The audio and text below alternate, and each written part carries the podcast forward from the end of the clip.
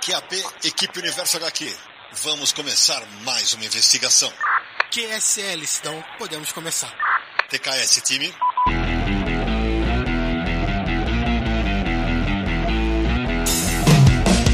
Vindos dos pontos mais distantes da galáxia, eles decidiram unir seus grandes poderes e responsabilidades para ajudar a nona arte. Sempre para o alto e avante, desvendam os mistérios escondidos além dos balões e recordatórios. Portutatis, você queria um podcast sobre quadrinhos? Achou! Bem-vindo ao Confins do Universo.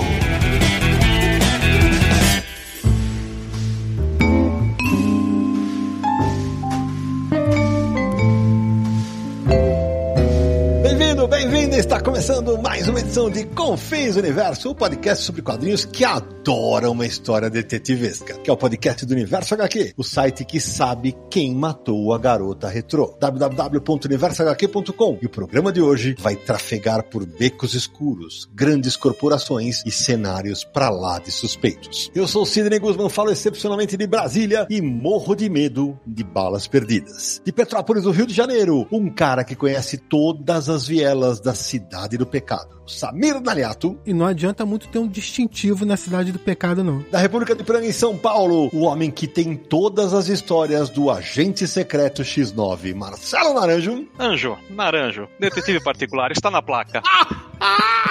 Naranja é o X9 do grupo, é isso? É, então, então, tá vendo? Isso é antes, a gíria do X9 vem bem depois, mas tudo bem. De Luxemburgo da Europa, o nosso correspondente internacional, o mais criminal dos integrantes do Universo HQ, Sérgio Codespot. Tô ferido. que isso? Meu Deus, é hoje. E de Natal, Rio Grande do Norte, retornando ao Confins Universo. Convidada especialíssima, ela que se tiver um gato preto um dia, vai batizá-lo de John Blacksad. Milena Azevedo, bem-vinda. Oh, e pensar que foi um número errado que deu início a tudo, hein? Olha aí, daqui a pouco vocês vão entender isso que a Milena falou. Pois bem, meus amigos, o Confins Universo de hoje é sobre quadrinhos policiais, um gênero que nunca sai de moda e vem experimentando uma ótima fase no mercado nacional. Então, mão na cabeça e não diga nada que possa ser usado contra você, porque o programa começa aqui e agora. Samir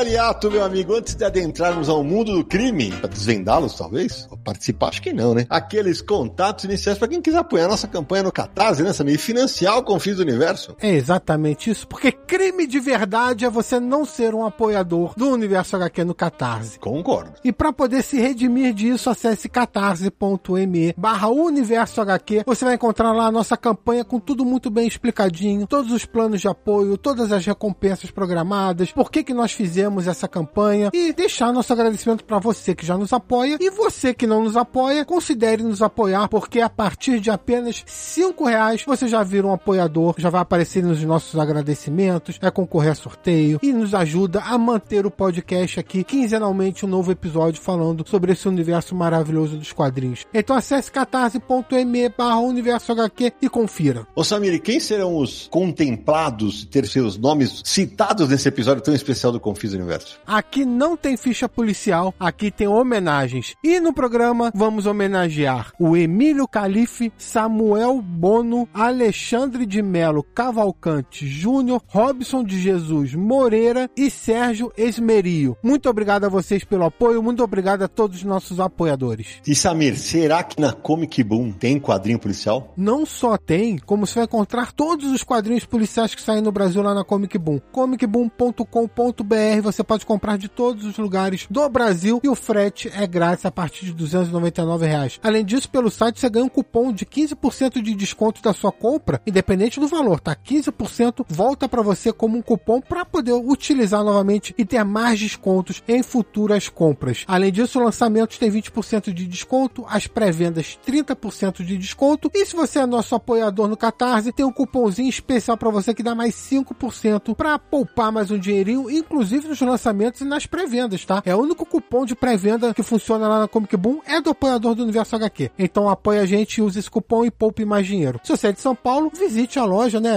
Loja muito legal para conhecer. Rua Tijuco Preto, número 361, no Tatuapé. Não deixe de passar por lá. E Samir, e as camisetas do Universo HQ, do Confis Universo, hein? Ah, nossas camisas belíssimas já estão disponíveis. Se você ainda não conheceu as camisas do Universo HQ, acesse universohq.com barra loja. Facinho de decorar o endereço. Você vai cair diretamente lá na plataforma Uma Penca com as nossas camisas. São seis modelos com as quatro estampas do Confis, né? As quatro vitrines, desde que o nosso podcast começou, mais a camisa de Jesus de bicicleta e a camisa do fã de quadrinho. Passe lá para ver cinco cores diferentes. Pode passar lá em até três vezes. Vai esquentando os motores e se preparando, porque se você espetar aí, você tem que ficar bem vestido no evento. Boa, Samir. Agora, antes de começar, Samir, tem que fazer aqui um, dar o crédito, porque aqui no Universo HQ sempre dá o crédito, né? Ideia deste episódio foi de Guilherme Petreca, que no dia 18 de agosto me mandou um WhatsApp falando assim: olha, inspirado num humor naranjesco, acho que o Confins 190 deveria ser sobre quadrinhos policiais. Pois é, Petreca, tá aqui, ó. O episódio 190, atendendo a seus pedidos, é sobre quadrinhos policiais. E para quem não tá ligando o nome à pessoa, 190, porque é o número de emergência policial, né? No telefone 190. É, não, e o nome da pessoa, eu pensei que ele ia falar do Guilherme Petreca, porque o Guilherme Petreca é um grande quadrinista. Tá? Guilherme Petreca dispensa apresentações. Vale pela piada. Então, então agora que já tá dado crédito, você tá descobrindo o Confis Universo agora, de repente você não sabe quem é Milena Azevedo. Mi, por favor, se apresente. Aí, pessoal, um prazerzaço estar de volta. Eu digo assim, sempre que ele me chama, com voz ou sem voz, eu bato continência, né, meu amigo? E para falar de quadrinhos policiais, aí é uma, é uma delícia. Bom, para quem não me conhece, eu tô aí há 18 anos na estrada. Como o tempo passa, como o tempo voa. Eu sou roteirista aqui de Natal, no Rio Grande do Norte, sou também letreirista, sou diagramadora, tô aí com as meninas no Gibi de Menininha, né? No, nos três volumes. Já lancei trabalho solo, trabalhos em coletâneas. Quer dizer, trabalho solo não, porque eu sou roteirista, né? Preciso de parceiros desenhistas. Então tem Pepenguça, tem A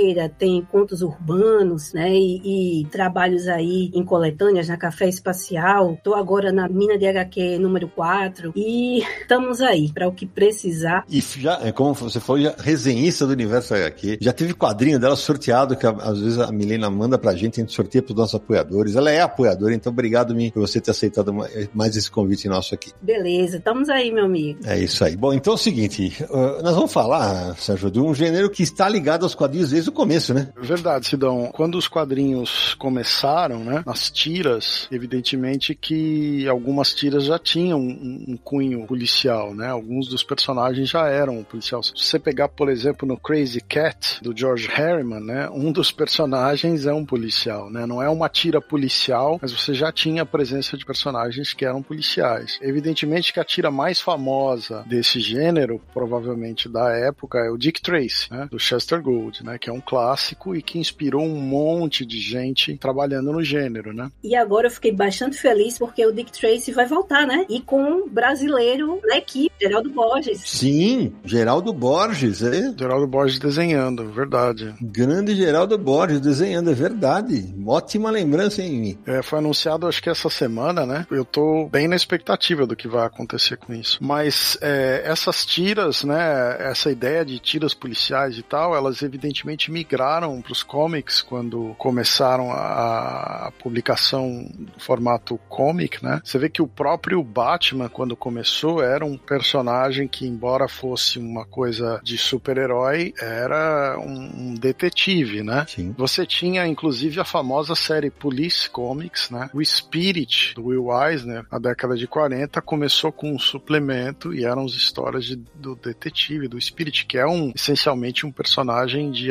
aventuras policiais, né? Isso é, acho que é legal dizer, né, que essa transposição para os quadrinhos vem, inclusive, por causa dos pulps, né? Nos pulps, é, o, o, gênero policial sempre foi muito abordado, né? E quando começa a ver os quadrinhos, essa migração acontece. É o que o Sérgio falou. Às vezes nós vamos ter histórias policiais dentro de outros gêneros, como super-heróis, com um quadrinho que é basicamente uma aventura que vai ter uma investigação policial. Então, como vai funcionar o programa? A gente vai falar de vários quadrinhos policiais que fizeram sucesso, que hoje no Brasil tem muita coisa saindo nesse gênero. E é bem um papo de bar daqueles que a gente adora e os nossos ouvintes também gostam. Então a gente vai começar a puxar. Eu, eu lembrei desse aqui. Mas antes de começar, o Samir quer dar um recado. É, é porque eu acho curioso que aqui no Brasil a gente fala quadrinho policial, filme policial, série policial e tal. Nos Estados Unidos eles usam, muito o termo crime, crime, né? Então, quadrinhos de crime, é, filmes de crime, eles têm, eles têm essa, esse crime muito ligado na, na produção deles. Então, a gente vai falar de quadrinhos, claro, que tem policial, tem detetive, tem tudo. E como você disse, tem gêneros, tem a, o policial e tal, mas mesclado com humor, ou mesclado com super-heróis, ou mesclado com terror, né? Suspense e tal. E lá nos Estados Unidos, é, a gente até chegou a falar disso naquele programa sobre censura, que foi o Confins do Universo número 2, que em 38, quando os super-heróis foram criados, né? Começou a onda de super-heróis que tomou conta dos quadrinhos nos Estados Unidos, depois do final da Segunda Guerra, isso começou a cair e outros gêneros terem mais destaque, entre eles terror e o crime, né? Que a gente fala que é o policial. Então, os quadrinhos de crime fizeram muito sucesso ali em meados da década de 40 até meados da década de 50, um período ali de 10 anos, mais ou menos, com vendas muito grandes que chegavam a passar de super-heróis, né? E se tornavam o principal tipo de publicação. Então, por exemplo, o título Crime Does Not Pay teve mais de 120 edições, inclusive o dono da editora que publicava essa revista chegou a ser preso naquele período do marcatismo e tal, né? Então, títulos, outros títulos, Justice The Guilty, Crime Cases Comics, True Crime Comics, é, Headline Comics e o Crime Suspense Stories. E esse Crime Suspense Stories tem uma, uma história curiosa, que é a seguinte, durou pouco tempo essa revista, 27 edições, era crimes com suspense e tal, né? E a edição número 22 dessa série, a capa é um assassino com um machado na mão direita e a cabeça de uma mulher loura decepada na mão esquerda. E essa capa foi muito usada naquela época de perseguição aos quadrinhos nos Estados Unidos, que teve toda aquela, aquela movimentação que acabou culminando na criação do código de ética, né? O Comics Code Authority. E foi usado pelo Frederick Werton na, nas pesquisas e no livro dele para dizer que quadrinhos faziam mal à adolescência, aquele papo todo que a gente já teve algumas vezes no Confins. E quadrinho de crime foi muito usado com esse propósito pra, por essas pessoas. E eu tenho que lembrar também, pessoal, que o Brasil, ele foi também um dos pioneiros aí nas tirinhas de né, policial, aventura, terror, com a Garra Cinzenta, que foi publicado aqui de 1937 a 1939, saía na, na Gazetinha, né? Era o suplemento da, da Gazeta, e foi um, um, quadrinho nosso, uma tirinha, que foi exportada para a França, para a Bélgica, né? Então, assim, a gente aqui no Brasil já, já tem um, um histórico bacana, né? E mais bacana também é que a Conrad lançou esse material aí antológico para quem tinha curiosidade. Eu consegui pegar um, uma das republicações que eles fizeram, acho que de 1940. Eu tenho ele em formato jornal lá,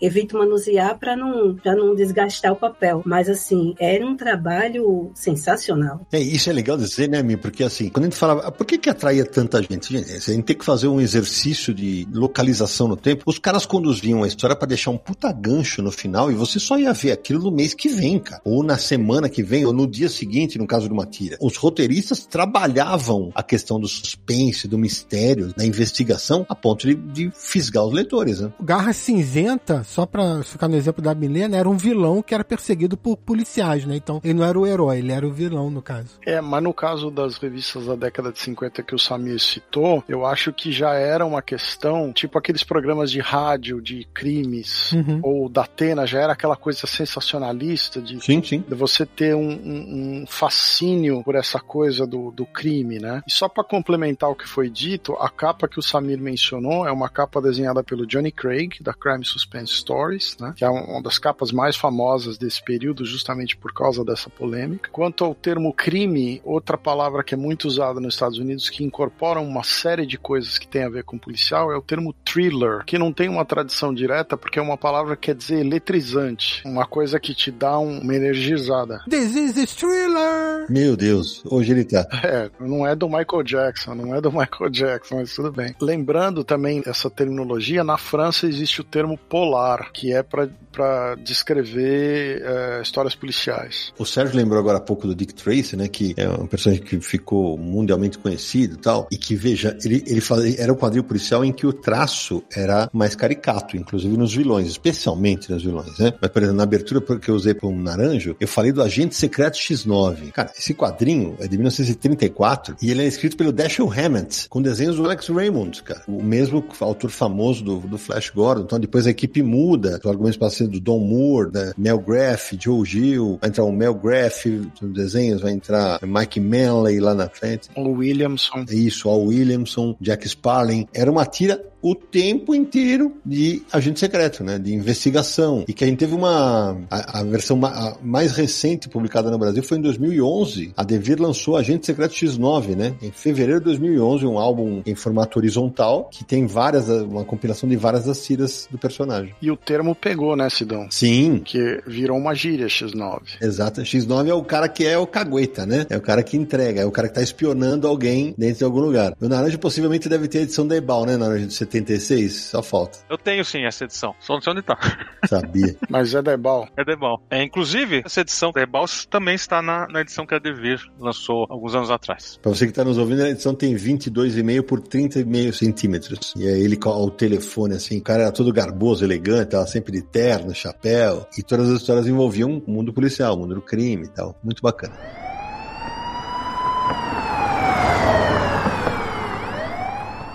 Já que a gente tá fazendo um toma lá da cá, né? Eu vou citar um HQ que eu gosto muito, que tem essa pegada, que é Torpedo 1939, que é uma HQ espanhola, né? Porque o escritor, que é o Sanchez Abuli, ele criou um personagem que era um pistoleiro em 1939. E Torpedo era gíria para esses assassinos de aluguel, para esses pistoleiros naquela época. Nos Estados Unidos, é um italiano imigrado nos Estados Unidos. Inicialmente, os desenhos, as duas primeiras histórias eram do Alex Toff e depois quem entrou para desenhar foi o Jordi Bernet. E essa é uma das séries, digamos, mais fortes, eu acho, até do ponto de vista que o personagem principal é um sujeito absolutamente amoral. Ele é um assassino, ele não tem nada de bonzinho, ele é realmente um canalha. Isso aí. A série é, é, é bem levada, tem momentos de humor, ela é se passa na década de 30, na década de 40, então ela tem os machismos e os sexismos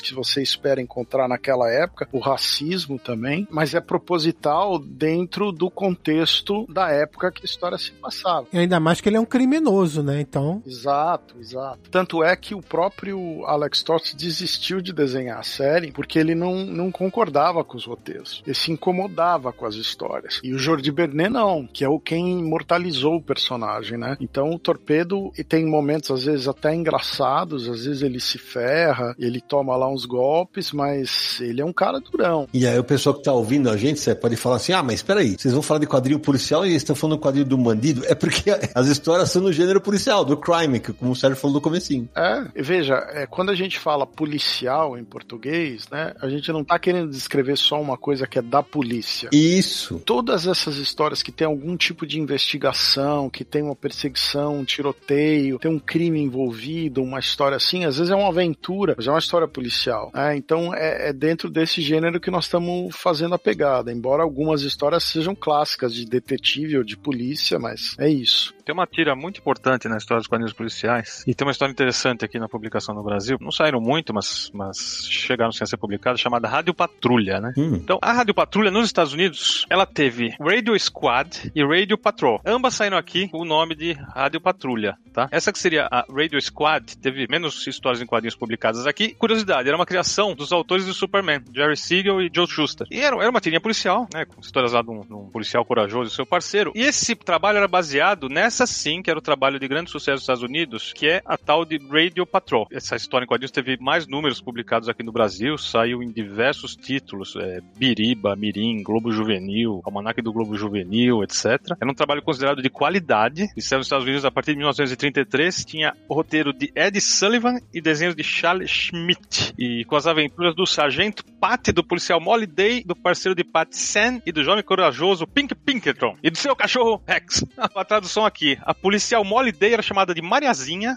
O, o, o parceiro do Pat San aqui saiu como Samuel. O Pink Pinkerton virou Paulinho. E o cachorro Irish virou Rex. Aí sim. É isso. É curioso, né, que na época dessa tira, você imagina que a grande novidade era um carro de polícia que tinha rádio. É, é verdade. Que se comunicava, uma patrulha que se comunicava por rádio. Então você vê como a questão da tecnologia, né? A polícia era mais ágil, porque tinha um rádio para se comunicar. Atenção, bandidos! Nós temos um rádio. É exatamente isso.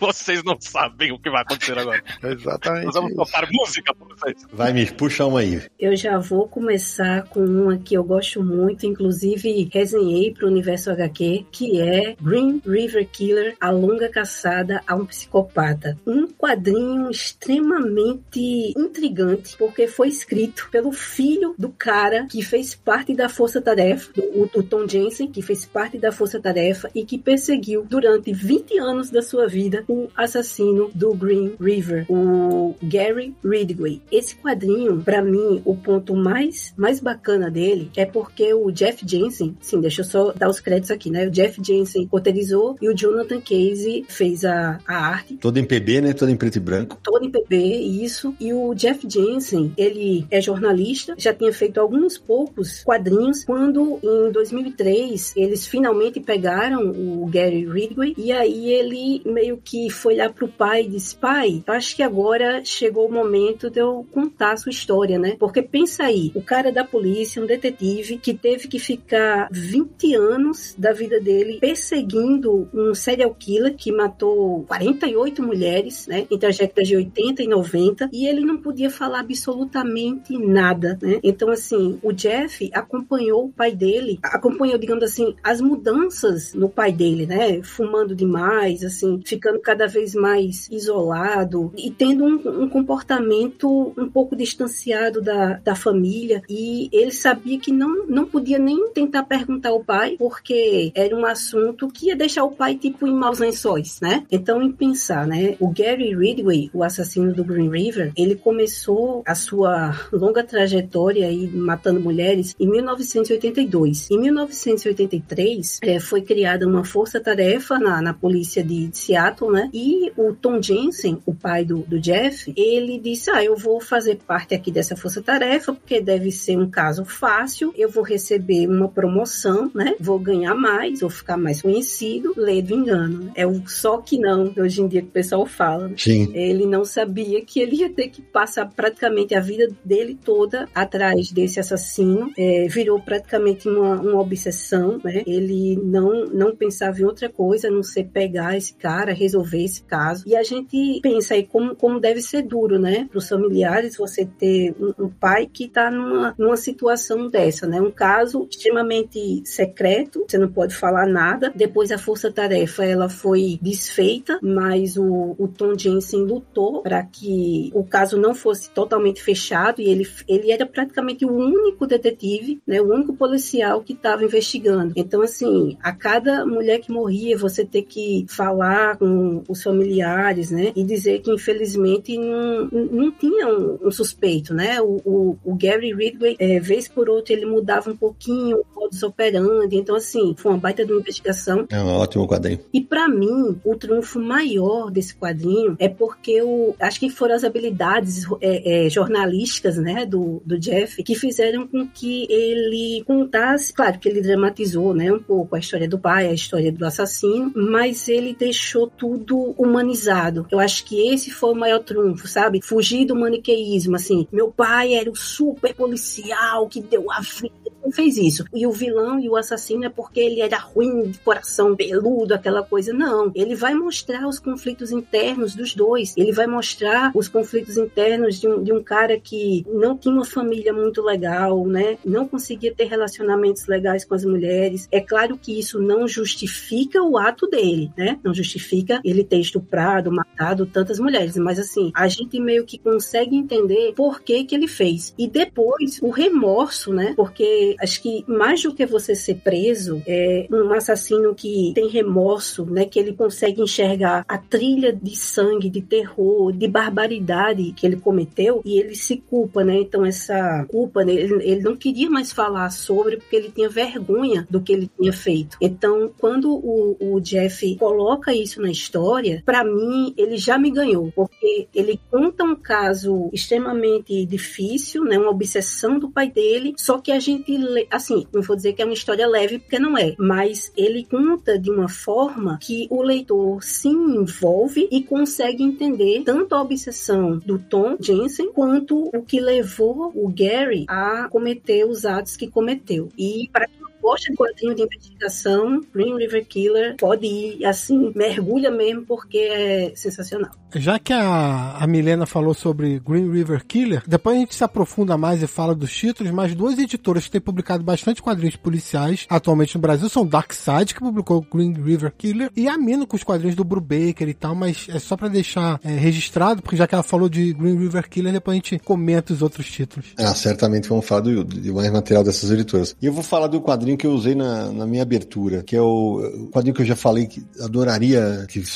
voltasse a sair no Brasil, que é o Balas Perdidas do David Lapham. Cara, eu, eu só li dois volumes lançados pela, pela Via, Via Letra em 98. É, são histórias policiais, mas é, lá durou de 95, lá fora nos Estados Unidos, foi de 95 a 2005, de forma independente, né? E agora parece que tá saindo em forma de minissérie, né, Sérgio? O Sérgio talvez tenha lido mais esse material, pode falar, mas os dois primeiros volumes são muito legais. É, histórias policiais, é, aquelas envolventes. Fala aí, Sérgio. Eu confesso que eu li pouco do Stray Bullets, me, talvez menos que você, mas é, eu lembro que quando saiu, saiu é, com bastante estardalhaço, né? Porque realmente é, era uma coisa de qualidade e o, o quadrinho policial estava tendo uma retomada, né? Porque tem isso também nos Estados Unidos, né? Tem uma época que o quadrinho policial, como a gente falou até a década de 50, foi forte, depois ele morre. E aí os super-heróis e outros gêneros tomam conta e ele só volta ali para meados dos anos 80 é que ele começa a voltar na, na, no quadrinho americano com um pouco mais de peso, assim, né? E essa fase aí que você tá falando do Stray Bullet é uma fase já desse retorno, mas eu confesso que eu não, não, não li muitos volumes, que eu comprava algumas edições americanas e eu não tenho essas edições nacionais. Tenho muita vontade de ler, tenho muita vontade de ler esse material, é,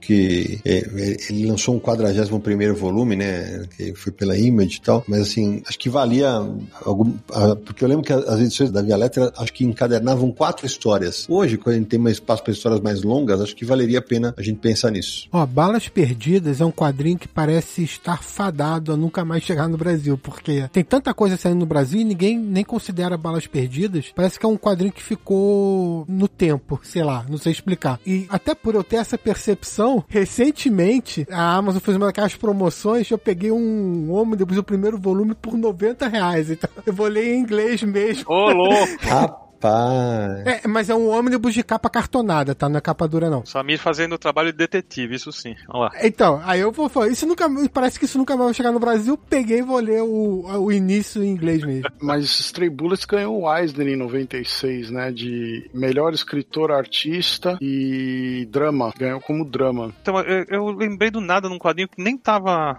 aqui na, na, na memória, mas quando falou via letra, que é o Estrada para a Perdição, que também é um quadrinho que nunca mais saiu. Era o que eu ia falar. Porra. Tá na minha lista aqui. Eu sabia que Naranja ia dizer sobre ele. Ele tava na minha lista aqui. Veio, veio à mente, assim, três volumes, né? Nunca mais saiu. Virou filme, inclusive, foi adaptado para filme com o Tom Hanks. Isso, pelo Sam Mendes. Né? É do Max Allan Collins e do Richard Pierce Rainer. E é uma história de crime e fuga, né? É um ótimo quadrinho. Pô, não, e hoje, é, cara, é porque eram três álbuns pequenos, dá um ótimo encadernado de, sei lá, 400 páginas, 500 páginas. Porra, meu, fácil, fácil, ótima lembrança. Né? E tem um vídeo meu no meu canal do YouTube que eu falo, né? Eu, fa eu faço a comparação. Eu falo sobre o quadrinho e falo sobre o, o filme e as mexidas que ocorreram no, no filme, né? Mas o, a, é uma adaptação espetacular. O Max Allan Collins, que é o cara que escreve o Road to Perdition, ele é um escritor de mistério e de crime. E além desse material, ele tem uma outra HQ que chama Mrs. Tree, que é uma detetive, né? Um, um, um personagem menos conhecido, que saía pela Eclipse, depois saiu pela DC Comics, pela Hard Case Crime, mas é um, é um material interessante com um desenho do Terry Beach, né? E além disso, ele é o cara que quando o Chester Gould largou a tira do Dick Tracy,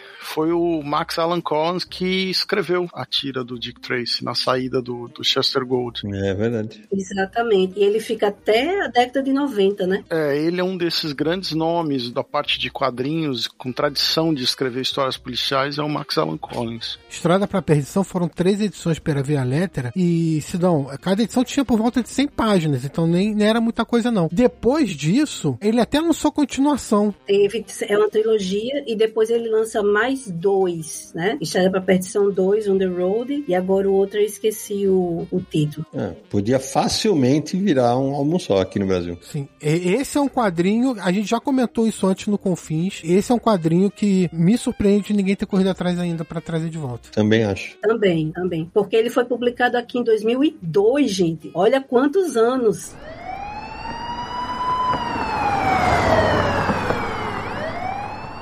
Eu vou lembrar então de um quadrinho nacional, porque eu vou falar do Anjo, Aventuras do Anjo, um quadrinho de detetive policial publicado no Brasil, baseado em um personagem que era de uma radionovela, né? Primeiro foi a radionovela criada em 48, 1948, e depois só virou quadrinho em 1959 com roteiro e arte do Flávio Colim. E essa série, publicada pela RGE, durou 73 edições até meados da década de 60, depois foi cancelado, tal, não, não foi mais publicado, mas há, há dois anos a editora Figura publicou uma edição do artista da Aventuras do Anjo, né, com aquelas é, edições maiores, reproduzindo a página de desenho do artista, né, no caso do Flávio Colim, ficou um material muito bonito de resgate, né, edição de artista é uma edição toda voltada à parte artística mesmo, né, do traço, do desenho, mostrar o trabalho do desenhista e tal, mas era um quadrinho assim, de, de detetive, que durou muito tempo no Brasil, uma série longa, acho que, se eu não me engano, a série mais longa de quadrinhos policial no Brasil, mas depois a gente vê isso. Durou bastante, fez bastante sucesso, rádio, TV e quadrinhos. Eu vou chutar agora um francês muito famoso aqui na Europa, cinco álbuns, que é Nestor Burma, que é o personagem do escritor francês Léo Mallet, adaptado pelo Jacques Tardy. O Tardy, ele é fã desse material e ele escreveu, fez cinco álbuns, né, de desenhados. Dois desses álbuns são adaptações diretas dos roteiros dos livros, né, do Léo Mallet, e os outros são, são textos do Tardy. Inclusive, isso é considerado um clássico das histórias policiais aqui é, no mercado francófono, né? O Nestor Burma, que é um detetive de chapéu, aquele chapéu clássico, aquele jaquetão, né? O cachimbo e tal. Então, é mais ou menos na linha do Inspetor Maigret, que é do Georges Simenon, que também teve adaptações para quadrinho na França e que saíram, chegaram a sair em Portugal, inclusive. Se um dia sair aqui, Sérgio, antes tarde do que nunca. Ai, meu Deus. Bota aí, bota a bateria aí. tinha, Tá. Tinha que fazer, né? Antes tarde do que nunca. Meu Deus do céu, vou te falar. Vamos passar um pouquinho rapidamente para os quadrinhos infantis. Opa, fiquei curioso agora. Acho que vocês sabem o que o Sherlock Holmes e os quadrinhos Disney têm em comum. Não um, mas dois personagens. Que é o Berlock Gomes. Ele lembra o Pateta, mais ou menos. É só que fantasiado com aquelas roupas de Sherlock Holmes. É um personagem que ajudava o Mickey de maneira inteligente. Né? Esse foi criado nos Estados Unidos em 1952. E o outro, na mesma pegada, era o Sir Locke Holmes. Que foi criado em 1975 nos Estados Unidos. Só que esse já, já era um cara muito atrapalhado. E o Mickey fazia o Dr. Watson. Então, normalmente o Mickey resolvia as coisas ou dava as pistas. E ele buscava pra si, como se fosse ele que tivesse tido a ideia. Ou como se fosse ele que tivesse tido a solução. E não era o caso. Esse era um quadrinho muito bem humorado, bem divertido. Então, enfim, fica a curiosidade da grande figura do, do Sherlock Holmes participando é, ativamente dos quadrinhos Disney de investigação. E, e tem vários quadrinhos do Sherlock Holmes sem ser Disney também, né? Inclusive, alguns anos aí de ouro lançou até um box com três volumes é, do Sherlock Holmes, adaptando três contos clássicos do Sherlock Holmes num box e tudo bonito, com o roteiro da filha do Alan Moore, a Lea Moore. E por falar no Sherlock Holmes, né? Esse ano aqui eu resenhei na, na- no nosso canal no YouTube, Na Mente de Sherlock Holmes, de Cyril Lieron e Benoit Dahan.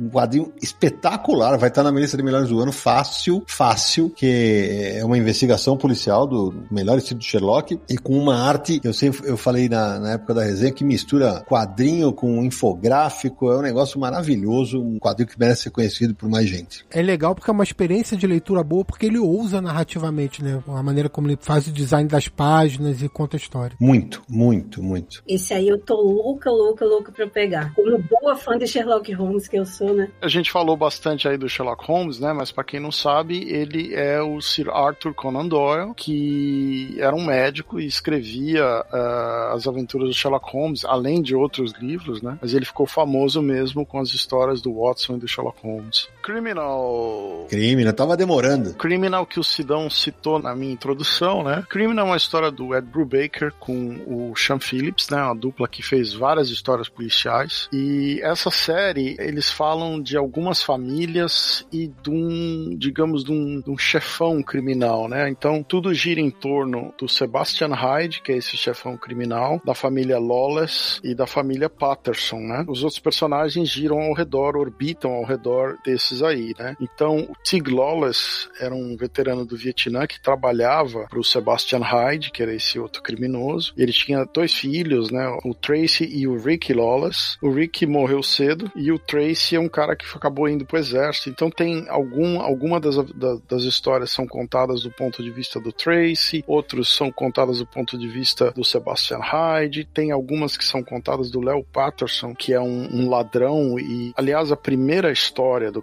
Criminal é, um, é uma história contada pelo Leo Patterson que introduz o, digamos, o, o, esse universo desses personagens, né? E também existe, por exemplo, o Jake Gnarly Brown, que é um, um, um cara que é dono de um bar onde toda essa gangue de, de criminosos acaba se encontrando e tal. Teve vários arcos, é uma série que começou pelo selo Icon da Marvel e depois, quando esse selo foi encerrado, ele se transferiu por volta, acho que de 2016 ou 2015, talvez, para Image Comics, né? Então, você tem aí os arcos, vou falar os nomes em inglês porque eu não sei como saíram no Brasil. Eu sei que a primeira é Covarde. A segunda é Lawless. A terceira é Os Mortos e os Moribundos. A quarta é Noite de Azar, que é um dos que eu mais gosto, que é o do Jacob Kurtz, né? Que é o cara que desenha a tirinha pro jornal. Os Pecadores, né? Que é a quinta. Isso, é Os Pecadores, depois o último dos Inocentes e fecha com a hora errada, lugar errado. E além de tudo, tem os spin-offs, né? Tem mais dois, que é os Meus Heróis Sempre Foram Junkies, né? É, meus heróis eram todos viciados. Isso, e o, e o Bad Weekend, né? Um fim de semana ruim. O Reckless também.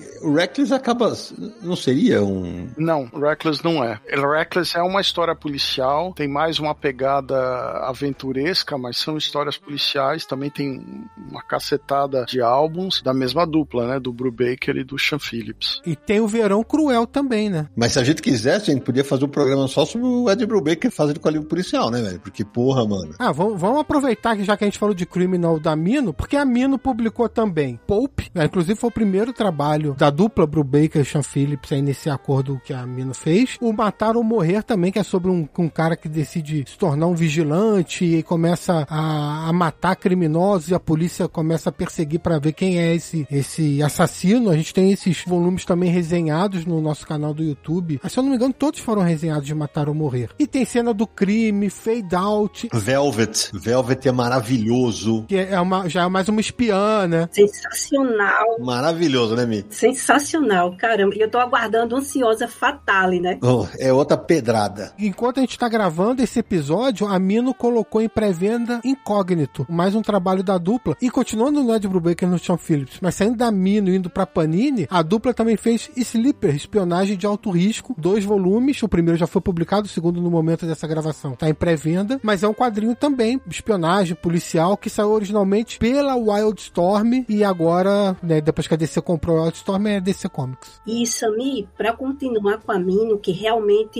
em se tratando de gênero policial tá com tudo e não tá prosa, né? Eu vou falar aqui de um quadrinho que eu citei na minha abertura, que é o Cidade de Vidro. É uma história policial mais sui generis que eu já conheci, porque ela vai se desenrolando numa metanarrativa sensacional, né? Então, primeiramente, foi um trabalho, né? Um, um livro do Paul Auster, que foi adaptada para quadrinho pelo Paul Karasik e pelo David Mazzucchelli. E se tornou, como o próprio Art Spiegelman, que foi quem incitou os dois a, a fazer essa, esse projeto, né, a fazer essa adaptação, como um trabalho à parte, né? É aquela coisa, a adaptação que ganhou uma vida própria. E a gente tem aqui a história de um escritor, o Daniel Wynne, que desde que a esposa e o filho faleceram, ele começa a escrever histórias policiais sob o pseudônimo de William Wilson e todas essas histórias elas são protagonizadas pelo detetive Max Work. Até que um belo dia ele recebe um telefonema de alguém querendo falar com Paul Auster e ele desliga. E aí depois ele recebe novamente o telefonema, ele diz: ah, "Quer saber? Eu sou um escritor, né? Eu sou curioso, eu vou querer saber o que é isso". E aí ele se coloca mesmo como Paul Auster e passa a investigar aí o pai do Peter Stillman. E é uma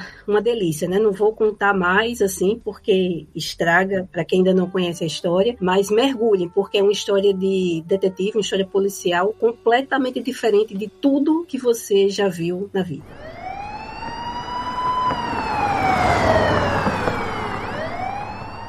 Eu quero falar de uma série que durante muitos anos, e acho que ainda dá para falar isso, eu falei que é a revista mensal que mais mantém o nível de qualidade e pouca gente lia no Brasil, que é J. Kendall, Aventuras de uma Criminóloga, criado pelo Berardi, Giancarlo Berardi, né, com vários desenhistas atuando na, durante a série, publicada pela Mitos aqui. Agora começou naquele formatinho menor, agora tá no formato italiano. Tem uma entrevista que eu fiz com o Berardi lá no FIC, e ele contando como é que era o método de trabalho dele. Cara, Júlia é um negócio sensacional. Primeiro, porque é um quadrinho que envolve você de uma maneira é, absurda. Segundo, porque é um quadrinho que chega em outros públicos que não só o masculino. É muito lido por mulher e é um quadrinho que exige do leitor, porque quase sempre ele te dá um nó quando você tá achando que você sabe qual é o final da história. E sempre bem desenhado, né? O Naranja também é fã. Sim, Sidney, eu também sou muito fã da Julia Kendall. Acho muito, muito legal. Você falou que teve formatinho e formato italiano. Teve também graphic novel. Foram duas graphic novels colorido, né? Ah, bem lembrado. Bem lembrado. Em capa dura também tem. É um material que agrada, putz, agrada muitos tipos de leitores diferentes. É, o Berardi é um dos grandes contadores de história e dos quadrinhos em todos os tempos, né? É brincadeira. Nossa, genial, né, cara? Ele foi estudar criminalística, né? Sim! O- Os roteiros dele, assim, não é tudo louco, não. Ele estudou, né? É por isso que é tão gostoso da, da gente ler. J. Kendall mora também no meu coração. É, também adoro, adoro.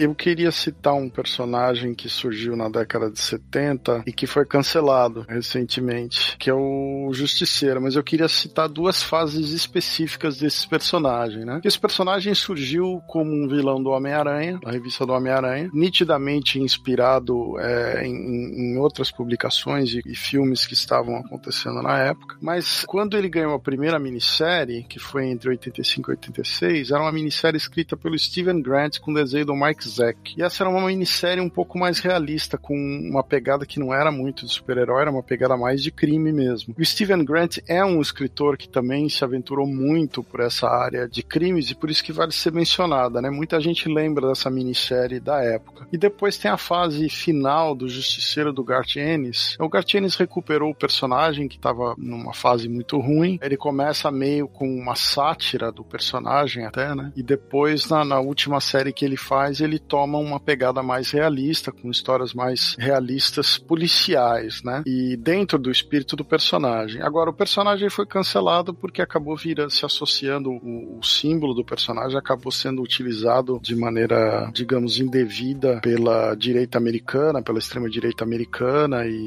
e grupos ligados à à questão da posse de arma e tal. Então, a Marvel acabou dando uma, uma finalizada aí no personagem. O personagem tá meio que fora do ar, mas ele tem seus momentos bem policialescos, mesmo que seja uma coisa, uma questão de vigilantismo, né? É, dentro do universo de super-heróis, uma pegada mais realista. A Marvel fez uma saga que nessa saga muda aquela caveira que ele usa na roupa tradicional. Muda, fica outro símbolo. Aí o Frank Castle, que é o justiceiro, morre. Mas um outro personagem assume a identidade de justiceiro. Então agora estão trabalhando nesse momento em que um, um outro alter ego assume a, a, a roupa e o nome do Punisher, né? É assim, esses personagens nunca vão embora. Daqui a pouco o Frank Castle chega, a Marvel dá uma descansada, para um pouquinho, mas daqui a pouco volta, né? É cíclico isso. Eu, sabe o que eu lembrei agora? Só para uma menção, o Nariz falou de quadrinho infantil. Pô, a gente não pode esquecer de Tracer Bullet, que é a versão detetive do Calvin, do Bill Watterson, que aqui no Brasil chegou a ficar tiro certo e bala rastejante. Eu não sei qual que a Conrad adotou agora. É, mas era o Tracer Bullet, ele aparece de chapéu, o traço fica mais no ar, tudo escuro, é muito bacana, muito divertido. É, demais. Já que estamos falando um pouquinho de, dessa linha de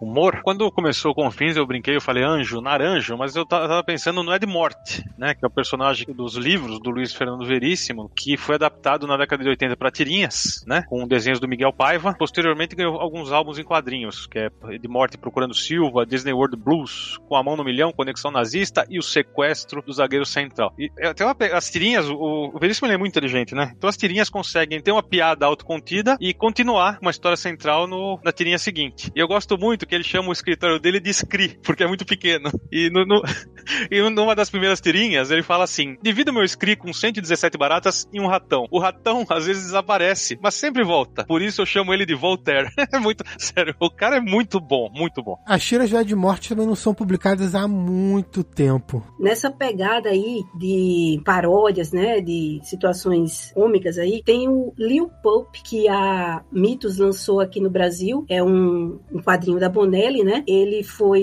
escrito pelo Claudio Nisi, criador do Nick Ryder e que escreveu trocentas histórias aí do Tex. E tem arte do Máximo Bonfatti. E para quem gosta, assim, dos livros do Raymond Chandler, do Dashiell Hammett, ele é a pedida porque é uma paródia deliciosa. Ele é um detetive, assim, meio sem spade, aquele cara bem durão, né? O do, do hard boiled, assim, dos pulps, do hard boiled. E ele trabalha geralmente ligado a questões de Hollywood, né? E gangsters. Então, assim, se passa na década de, de 1940 e saiu aqui no Brasil em duas edições pela Mitos. E na Itália, ele foi publicado em 2001, 2005 e 2007 eu queria puxar para conversa um dos meus quadrinhos preferidos de todos os tempos e o maior trabalho do Alan Moore, Do Inferno. É, eu sabia. Do Inferno conta é, a história do Jack o Estripador. Claro que ele toma lá liberdades, né, sobre a história, quem seria o assassino e tudo isso. Mas esse material é sensacional. O desenho do Andy Campbell. Ele foi publicado pela primeira vez no Brasil pela Via Lettera ali em, a partir dos anos 2000 em quatro volumes. E a versão mais recente que tem no Brasil é da Veneta, o encadernado e capa capa dura que junta a história toda. E esse quadrinho é maravilhoso, é uma leitura que não é uma leitura fácil, tá? Se você já viu o filme, o quadrinho é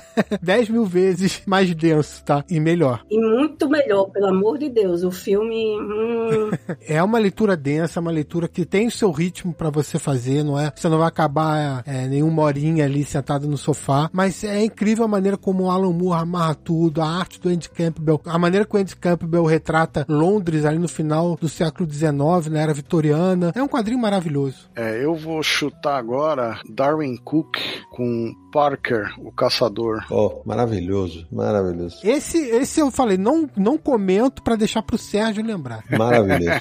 eu já falei muito dessa HQ, já fiz até resenha na, na, na, live do, do Universo HQ. Esse é uma adaptação dos livros do Donald Westlake, que escrevia com o pseudônimo de Richard Stark. Esse personagem chamava Parker e foi adaptado várias vezes pro cinema, sempre com nomes parecidos, tipo Walker, Porter, nunca como Parker, porque ele não, não gostava dos roteiros e não deixava usar o nome certo. Só com o material para quadrinhos do Darwin Cook é que ele autorizou o, o nome correto do personagem. É uma das grandes séries de quadrinho policial, tanto nos livros quanto no, no, nos quadrinhos, né? Um trabalho maravilhoso de ilustração e de adaptação do Darwin Cook, que infelizmente faleceu, né? Nos Estados Unidos, essa série que tem vários livros tem uma edição especial que chama de Martini Edition, que reúne várias dessas histórias num livro grande, um estojo, é um negócio fenomenal. E é imperdível, porque é, é a história de um criminoso profissional que tá sempre metido nos, nos golpes, tipo assalto a banco, tá enfiado com o equivalente da máfia americana. Então, assim, as histórias são fortes, ele é um cara durão. Lembra um pouco até o, o tipo de personagem do Torpedo, só que ali na década de 60, né? Então tem uma pegada mais, digamos, jazz, vamos dizer assim. Mas é um material fabuloso, um material que merece muito ser conhecido. Eu vou voltar pro universo dos super-heróis, Samir, e pro Ed Brubaker, velho. Porque a gente falou, ah, isso aqui, mas a gente esqueceu de uma série, cara, que ele fez com o Greg Hooker, chamado Gotham City contra o Crime, cara. Que saiu recentemente em ônibus aqui no Brasil. Isso. Primeiro saiu em versão capa cartão, né, naquela DC apresenta, se eu não me engano, e depois saiu em quatro encadenados de capa dura. Eu estou com os, eu ficarei com os quatro em vez do ônibus. Cara, mas eu acho, eu acho essa série tão bacana, velho, porque assim, eles conseguem explorar o lado dos policiais de Gotham numa cidade que tem um vigilante que se veste de morcego, cara. Então vai ter os, os maníacos, os malucos lá, e além das, das, investigações, eles retratam o dia a dia da, da delegacia, né, da corporação, com muita corrupção, com muito preconceito com a, com a René Montoya, por exemplo. É, é realmente uma construção de personagens e de história que eu tiro o chapéu. Essa é uma saga que merece ser lida e relida. É, o curioso é que o Batman tem várias histórias que você poderia encaixar como quadrinho policial. É, é claro que o Batman está inserido num contexto de super-heróis e tem muitas histórias que tem a pegada super-herói, mas tem histórias que é uma pegada mais intimista, mais de investigação, policial e tal. E como o Batman já tem esse, esse lado, o que eles fizeram foi mergulhar fundo em Gotham City contra o crime. Pô, vamos pegar esses policiais que vivem numa cidade completamente louca, com esses assassinos e criminosos tão característicos, vamos ver como é que é, porque a gente sempre vê o lado do Batman, vamos ver como é que é o lado deles. Pessoas normais tentando enfrentar o crime numa cidade como essa. É isso aí. E, e sabe, você falou do Batman, eu já falei aqui N vezes aqui, falo de novo. As minhas fases favoritas do Batman são quando ele é, ele é detetive, que o Batman nos quadrinhos super-heróis sempre foi o maior detetive da Terra, lembra disso? E vale lembrar que no universo DC ele tinha um concorrente como detetive que era o Homem Elástico, né? O Ralph Dibny, que também era detetive e o nariz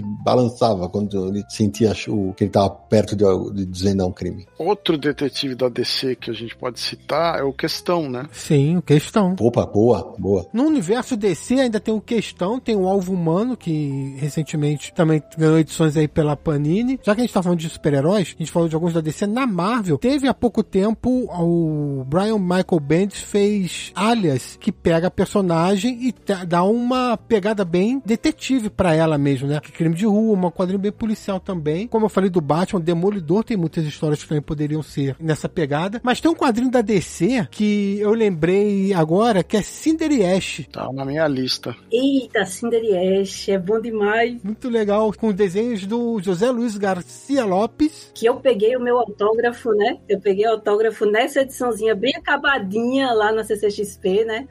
Aliás, o Garcia Lopes podia voltar, né, pra CCXP. Ele veio dois anos seguidos, eu acho, e depois não tá? Um abraço para ele. E o roteiro é do Gary Conway. Vale mencionar que saiu em 1988 nos Estados Unidos com uma minissérie em formato especial, papel um pouco melhor e tal. E na época não se publicava muita coisa é, policial, né? Então foi um, uma tentativa também de mudar os rumos aí dentro da DC, achar uma coisa diferente. E muito bem feito.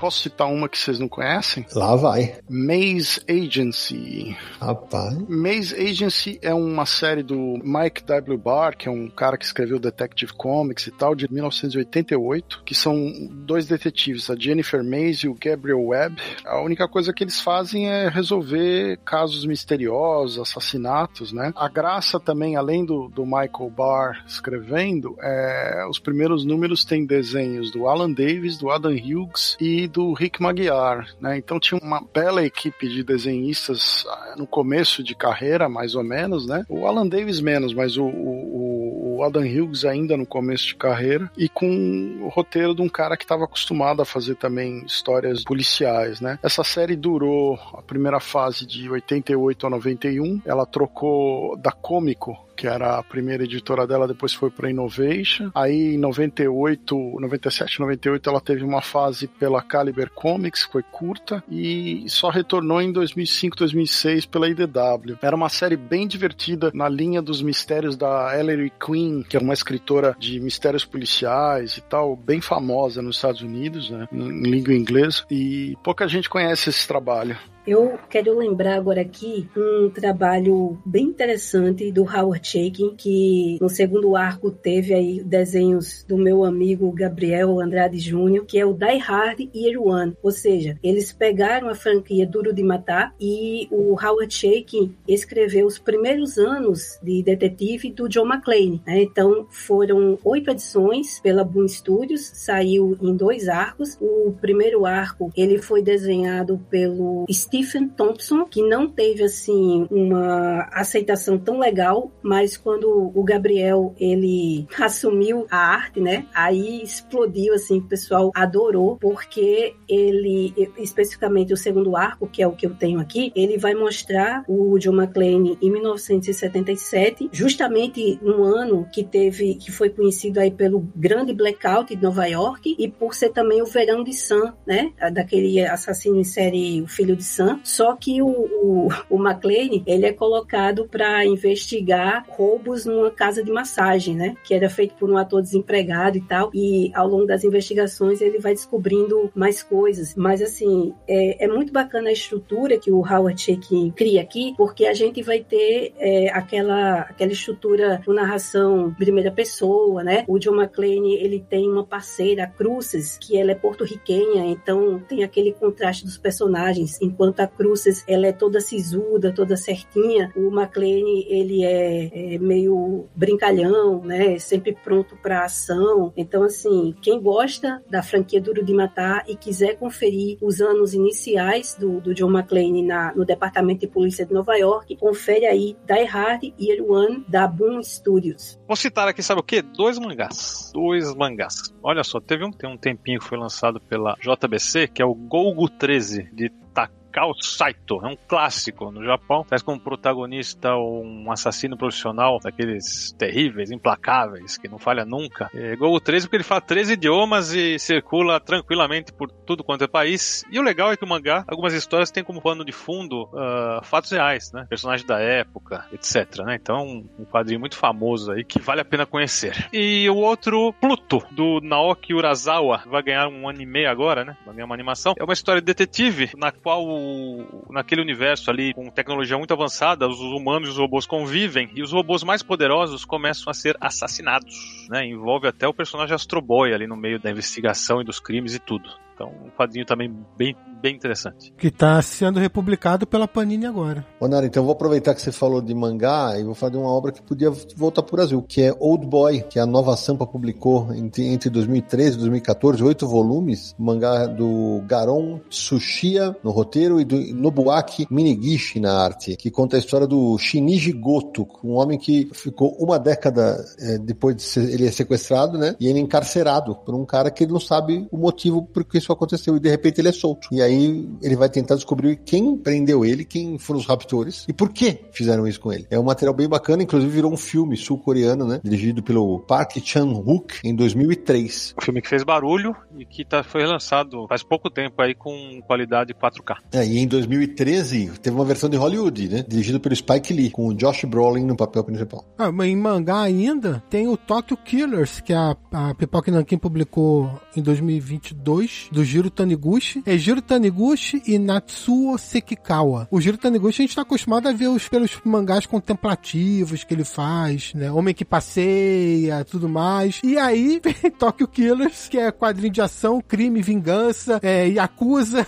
então é um mangá que a gente não tá acostumado muito a ver o Jiro Taniguchi trabalhar. E por falar em mangá, eu me lembrei agora de uma série que a JBC estava publicando que eu achava sensacional, que era o Gangsta. Né? Eu achava muito bacana que eram dois, dois amigos, dois parceiros, né? O Warwick e o Nicholas, que eram histórias que envolviam a máfia, droga, prostituição. Tinha uma pegada muito boa, assim, para mim, dos filmes do Johnny Toe, né? Eu gostava muito. E o autor é o Koski. Ele é, era mais, assim, pra ação e aventura, mas umas investigações, assim, também, que eles faziam, né? Eu espero que eles voltem, porque eu acho que o Koski que parou de, de desenhar, mas também é uma, uma pedida aí. Eu vou lembrar de dois mangás clássicos. Crying Freeman, do Kazuo Koike com o Ryoshi Ikegami, que chegou a ser publicado no Brasil. Podia ser republicado. Que era um fulano que era um japonês que trabalhava com cerâmica e ele é sequestrado pela máfia chinesa e acaba se transformando num assassino. Trabalha para esse grupo que chama os 108 Dragões. E a característica é que ele, ele, ele cometia os crimes ele chorava. Por isso que chama Crying Freeman, né? É um, é um, era, era bem bacana. Tem um filme adaptado bem ruinzinho pro cinema mais ocidental, que era bem fraquinho, né? E o outro que eu queria citar, que é um, um mangá que acho que não saiu no Brasil, mas que é o Gunsmith Cats, né? Que é do Kenichi Sonoda. E esse são histórias de investigações policiais contra criminosos e tal, mas a personagem principal é, um, é uma, uma moça que tem uma loja de armas. Ela é uma armeira profissional e a série tá focada muito na questão tanto dos carros, aqueles carros que eles chamam de muscle cars nos Estados Unidos, que são aquelas Corvettes, aqueles carros que têm alta velocidade, clássicos, quanto na questão dos armamentos especiais, né? Algumas das histórias são, são, são realmente muito boas, sequências de ação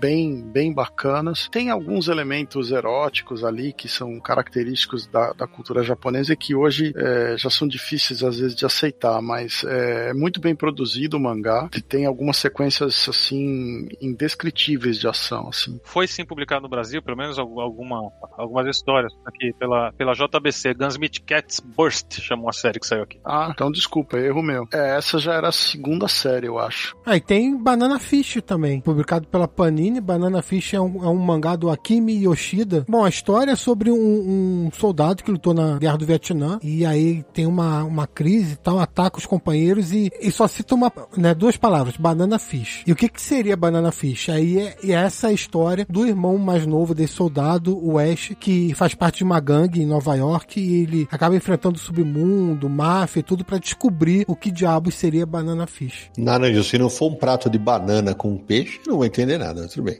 Fazer o quê? Ó, cara, eu falei na abertura da Milena aqui na apresentação, cara, eu deixei pro sério, ninguém quis, então vou falar de Black Sad, né, velho? É, quadrinho maravilhoso, né, do espanhol Juan Dias Canales nos textos e também do conterrâneo dele, Juan Rogarnido, nos desenhos. É, são seis álbuns já publicados, né? É, agora o sétimo foi anunciado, vai sair na França, acho que ou eu este ano ainda, no final do ano que vem, só depois me corrige se estiver errado. E aqui no Brasil, os cinco primeiros, a versão mais recente, estão no encadernado, que foi o último suspiro da SES SP, né? A história se passa numa, no que parece ser uma Nova York lá do começo, do começo dos anos 50. O, Black, o John Blacksad é um, ele é um detetive particular, ele é um gato, todos os personagens são animais antropomorfizados, e o desenho do Guarnido é um escândalo, né? É absurdamente detalhado, charmoso, sensual, eu diria, né? E é tudo pintado, né? Aquarela. E tudo pintado na aquarela. É um negócio realmente de tirar o chapéu. Black Sad. E a pessoa fala, ah, poxa, outra editora vai pegar o Black Sad. Gente, é o encadernado da SED, não tem nem dois anos, eu acho. Não, não tem. Vai fazer dois agora. Eu acho bem difícil que alguma editora resolva pegar para lançar os outros dois, o, o volume 6 e 7 que estão inéditos, né? Aqui no Brasil. Então, acho que teria, a gente precisaria de mais tempo para isso acontecer. Sidney, só para lembrar que a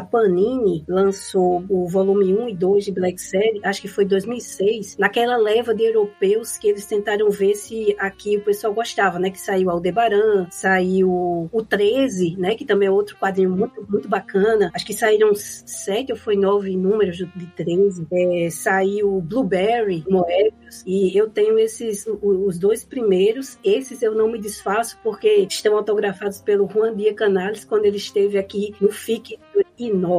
Muito bem. O Sidão falou de um quadrinho aquarelado europeu, né? E, pra ir nessa pegadinha, o Enrico Marini, depois que ele fez aquele Batman aquareladinho, que a pegada dele, ele resolveu fazer uma história policial, dois volumes, que se chama Noir, né? Que é o, o policial noir, que é o, um, um subgênero das histórias de crime policial. Primeiro acabou de sair aqui no Brasil pela Trem Fantasma. É, o segundo volume de Noir deve sair agora no fim do ano aqui na Europa, né? E é um- uma história clássica, tipo um- uma aventura como essas que você vê do Humphrey Bogart clássica aí da década de 40, né? Com femme fatales e tal. Muito bem desenhado. A história, ela tá dentro de alguns clichês do gênero, mas é o que se esperava, né? O que é diferente é que não é um trabalho que você imaginaria sair do Marine, que tá acostumado a fazer aquelas aventuras de capa e espada, histórias tipo Gypsy, de vampiro e Rapaces. é, rapaz, deu uma outra guinada, né? E a Milena citou 13, né? 13 é, um- é uma série do Jean Van Hamme, escrita pelo Jean Van Hamme, com um desenho do William Vance, né? Que são os livros clássicos da série. Atualmente com 24, vo- é, até é, mais de 24 volumes, né? Acho que já passou de 24. Era a história, começou como um- inspirado num fulano que perde a memória e tenta descobrir quem ele é e ele vai descobrir uma conspiração e tal, assassinato de presidente, né? E depois que esses autores fizeram um número muito grande de volumes, é, acho que até o 17 ou 18, eles foram substituídos pelo Yves Saint, pelo Yuri Gigunov, que continuaram com a série, né? É, e se não me engano, o último volume clássico da série tem desenho do Moebius, que é o volume 18, né? Que chama a versão irlandesa, tem desenho do Moebius, que também é inesperado, porque ele nunca tinha feito nada com essa série e tal, e, mas é um, um- um clássico aí também de quadrinho espionagem policial, essa aventura de ação nesse gênero. E teve uma, uma adaptação de um, um seriado para TV. Eu não lembro se foram duas temporadas. Eu gostava bastante, ficou, ficou legalzinho assim. Escolheram atores que tinham carisma, que sabiam fazer bem cenas de ação. Assim, eu, eu, eu gostava da série. Eu não sei se foi 2007, 2008 por aí. Essa série vou até dar uma pesquisada porque era legalzinha.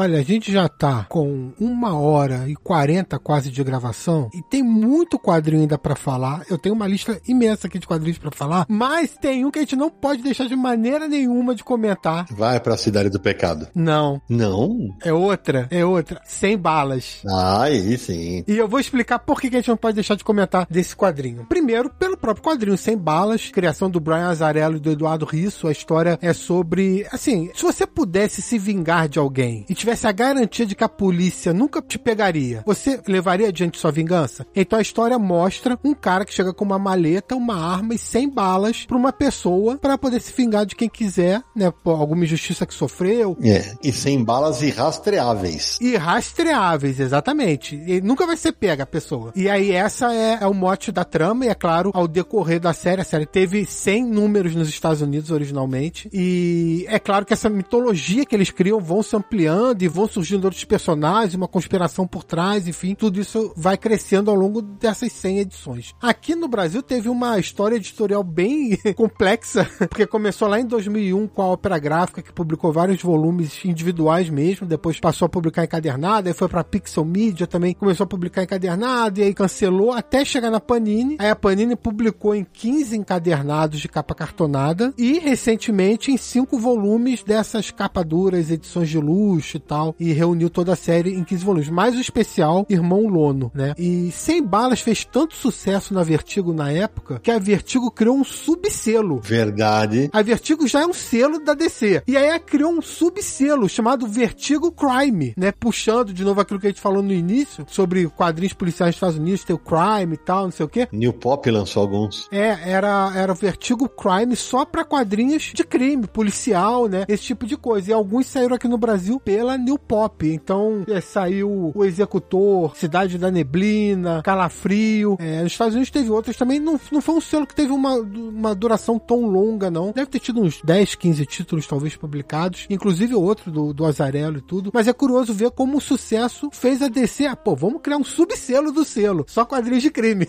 Amadores. Em 1979, a editora Grafipar de Curitiba lançou uma revista informativa que durou 19 números chamada Perícia, uma revista policial que mata a cobra e mostra o pau, tá? Então, o, no, número 1 um tá assim na capa: o crime visto de todos os ângulos e de todas as formas. Então passou pela revista uh, Flávio Colim, Cláudio Seto, Ataíde Brás, Roberto Foucault, Júlio Shimamoto, né? Bastante gente aí que produzia quadrinhos. Era muito forte a produção de quadrinhos nacional nessa época em Curitiba. E fica a curiosidade dessa revista, que alguns números tinha na frente: Crime em Quadrinhos, né? a revista Perícia. Quando já que você falou de quadrinho nacional, tem um quadrinho recente da Draco, da Amanda Ribeiro e do Luiz Fernando Menezes, chamado Socorro Polícia. Um quadrinho sobre o que a PM sofre e o que sofremos com ela. É uma reportagem em quadrinhos que, como diz a sinopse, não tira conclusões, mas mostra como é problemática a situação da Polícia Militar. Não dá para esquecer de Sin City, né? Que é um, uma série do Frank Miller que causou grande impacto na época, principalmente porque ele aplicou um novo estilo gráfico no trabalho dele, um novo tipo de, de um novo estilo mesmo de desenho na época, só em branco e preto. E era uma, uma curiosidade o trabalho dele. Tinha alguns detalhes de algumas imagens, tinha um pouquinho de cor, algumas coisas em vermelho, alguns elementos tinham amarelo. É, amarelo, assassino amarelo. E foram vários álbuns, né? A época realmente marcou, se bem que é um trabalho de estilização, né? São histórias de crime, mas é um universo bastante estilizado dentro dessa ideia do crime, né? Uma cidade onde tudo é permitido e todos os crimes acontecem. Então tem o Marv, que é um assassino brutal, apaixonado pela Gold,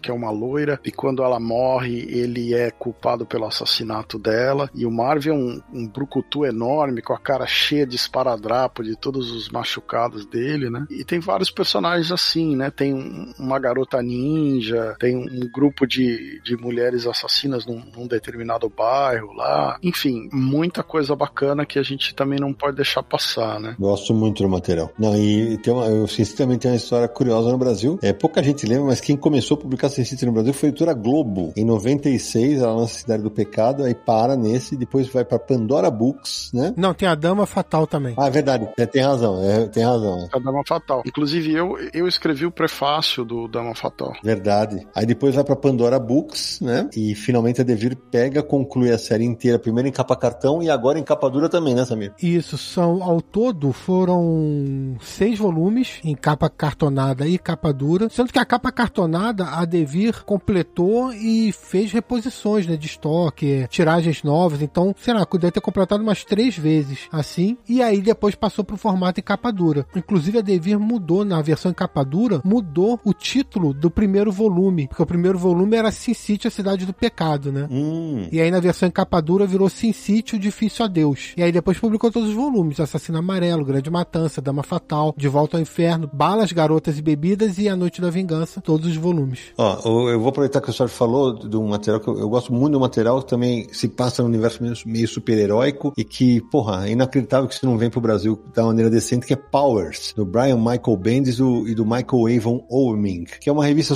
de, é na mesma pegada do, do, como se fosse a pegada do, do Gotham contra o crime, só que ele, eles são policiais de uma cidade de super-humanos. Gotham City tem o Batman, né? Aqui chegou a sair um álbum pela Devir, que é o que eu brinquei lá, Quem Matou a Garota Retrô, né? E depois a Panini lançou um encadernado que tem, não, o Samir pode checar o ano pra mim aí, mas tem esse álbum da Quem Matou a Garota Retrô e mais um. E esse álbum da Panini tem um erro inacreditável de, de espelho, que tem uma página dupla começando numa ímpar e terminando numa par. E aí nunca mais saiu Powers. Powers literalmente saiu em capa dura no, no momento em que o mercado não estava preparado para isso, uma edição caríssima, e é um material que merecia voltar. É, inclusive, Powers, é, a história assim, é um detetive que investiga assassinatos de super-heróis, né? Ele investiga assassinatos dos é, super seres. Isso, é. É, o Christian Walker e a, e a Dina Pilgrim, que é a assistente dele, a parceira dele. Isso. E a edição que você comentou foi publicado pela Panini em 2011. Olha aí, faz 12 anos, cara. Já faz 12 anos. E, e o Powers tem uma história controversa, né? Porque ele começa pelo selo Icon, que era da Marvel, depois ele vai pra DC, não é isso? É porque Powers, assim como todos os trabalhos autorais do Brian Bendis, é, os direitos são dele. E ele tem até um selo chamado Jinx World, mas assim, quando uma editora contrata ele, ele acaba fechando parceria com essa editora. Então, quando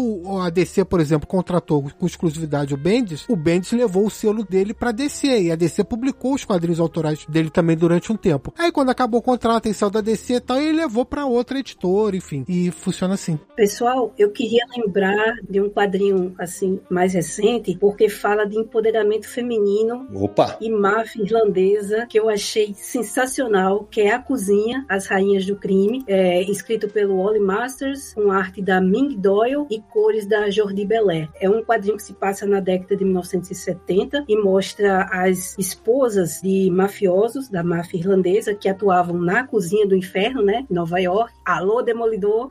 e eles são presos. E aí elas se veem tendo que tirar forças aí de onde não tem e, e cara de pau também para assumir é, as coletas do pessoal do bairro, do, dos comerciantes que precisavam daquela proteção, daquela forcinha da máfia. E é muito bacana a gente ver o empoderamento dessas mulheres, porque elas vinham de relacionamentos tóxicos, né? Maridos que batiam nelas, que humilhavam, e elas vão tomar consciência de si, ganhar poder, e quando os maridos voltam, que acham que querem pegar o seu poder de volta, eles não encontram as suas mulheres tão submissas quanto elas eram antes, né? Ganhou uma adaptação para o cinema não tão bacana, mas o quadrinho é sensacional. Ricochet, que é uma série francesa publicada desde 1955, né? Na verdade, uma série belga publicada desde 1955, que é escrita pelo André Paul do Chateau, com desenhos do Tibet. E o Ricochet é um jornalista que tem um grande senso de justiça e ele corre atrás dessas, dessas reportagens que são grandes aventuras, mas são realmente investigações, né? E esse é um personagem, assim, que tem quantidade de álbuns indescritíveis, né? Ele, ele também fez a estreia na revista do Tintin, né? 78 álbuns publicados até agora, Hum. né? E então assim é um, é um classicão do quadrinho europeu que até já passou agora com outros desenhistas, porque o Tibet já até faleceu, né? Mas é um desses personagens clássicos aqui que é, iné- é praticamente inédito no Brasil. Eu acho que tem uma ou duas aventuras publicadas nos anos 50 ou 60, né? Um que também precisa ser mencionado que é clássico é o Alex Sinner, Boa. do Carlos Sampaio e do José Munhoz,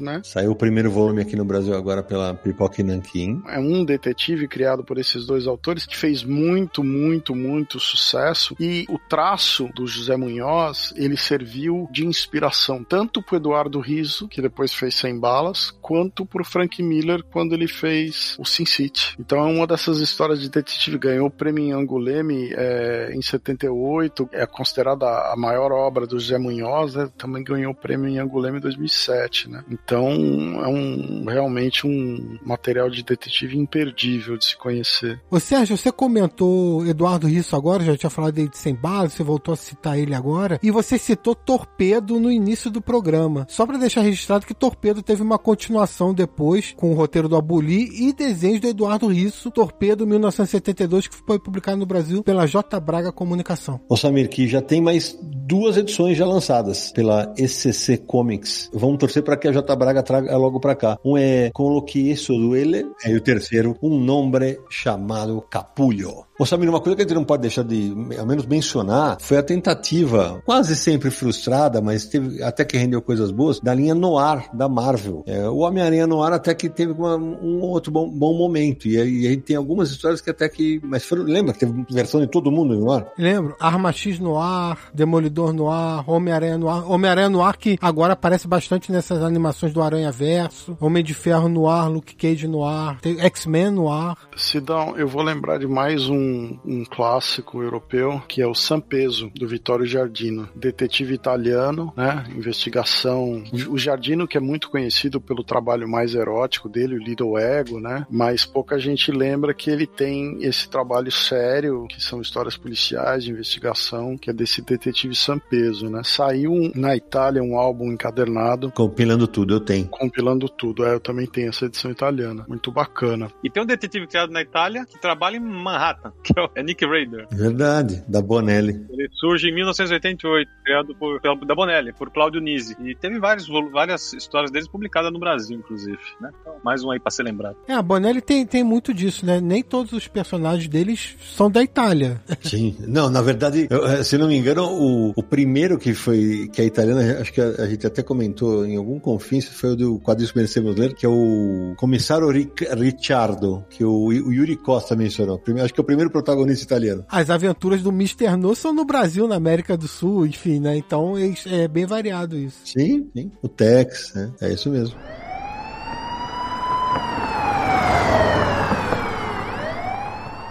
Mas a gente começou o programa com a Milena, e a Milena falou de Green River Killer. E eu comentei rapidamente sobre a Dark Side, então eu queria voltar pra Dark Side um pouquinho, para falar alguns quadrinhos da Dark Side, porque a Dark Side é uma editora que ela tem esse perfil de publicar quadrinhos de terror, quadrinhos, não só quadrinhos, mas livros também, né? As publicações da Dark Side são de terror e também muito de suspense, policial, true crime, eles têm feito bastante coisas de true crime, que são crimes verdadeiros, né? Então eles publicaram, além de Green River Killer, tem a graphic novel do Ed Gein, que foi um assassino serial, o primeiro assassino serial americano, tem resenha no canal do Universo HQ. Bom quadrinho. Sensacional. Adorei, adorei. Sim, muito bom. Eles também publicaram Meu Amigo Dahmer, Veneno, é, Lady Killer. Tem a Atômica, que não é assassino serial, mas é, é a, inclusive criação do Sam Hart brasileiro, que é sobre uma agente especial. Virou filme com a Charlize Theron. É, esse é um HQ de espionagem na época de Berlim, Muro de Berlim e tal. Exatamente.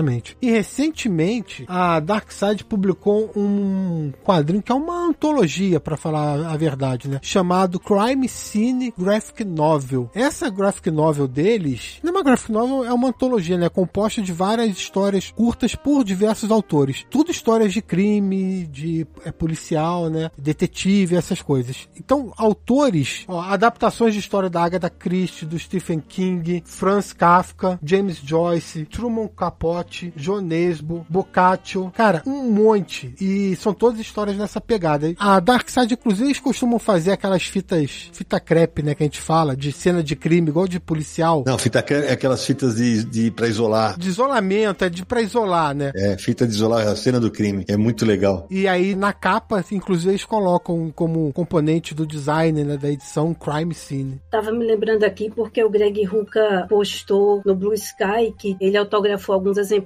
e tava vendendo. Eu me lembrei Whiteout, né? Morte no Gelo. Sim, boa. Tá na minha lista. Que saiu aqui no Brasil pela Devi. Ela originalmente ela é da Unipress. Saiu os dois encadernados aqui no Brasil. Morte no Gelo e Ponto de Fusão. E é uma mulher, né? É uma policial, uma agente federal, a Carrie é, estético, que ela tá na Antártida e é um grande diferencial justamente dessa trama, porque a gente tem vão acontecendo várias mortes e ela é uma mulher que está cercada por homens, até que depois aparece uma outra agente é britânica, né, a Lily Sharp, que é o, o oposto dela. E assim, como o Steve Lieber desenha o roteiro do, do Ruka, ficou assim muito, muito bacana, porque ele brinca muito com a questão da, da, da neve, né? Os, as tempestades de neve, e você vê só às vezes um, uns pontinhos. Então, é, acho que vale muito, muito a pena o pessoal conhecer Whiteout. Teve uma adaptação para cinema que não foi tão bacana assim, e tem uma versão aí integral, que é essa que o, o Greg Hooker estava comentando. Acho que está à venda no site da Etsy, né, que está autografada e que acho que em real fica R$ 162,07, né? Então, para quem não conhece, é uma, uma boa pedida porque é um quadrinho protagonizado por uma policial, né? Por uma mulher. Sidão, você me lembrou de Torso, né? Verdade. E Torso é uma série True Crime, né? Que são crimes realmente baseados em fatos reais. Do é uma graphic novel do Brian Bendis que saiu em seis partes com o desenho do Mark Andreicton. É um trabalho de pesquisa forte dele, onde ele conta a história do chamado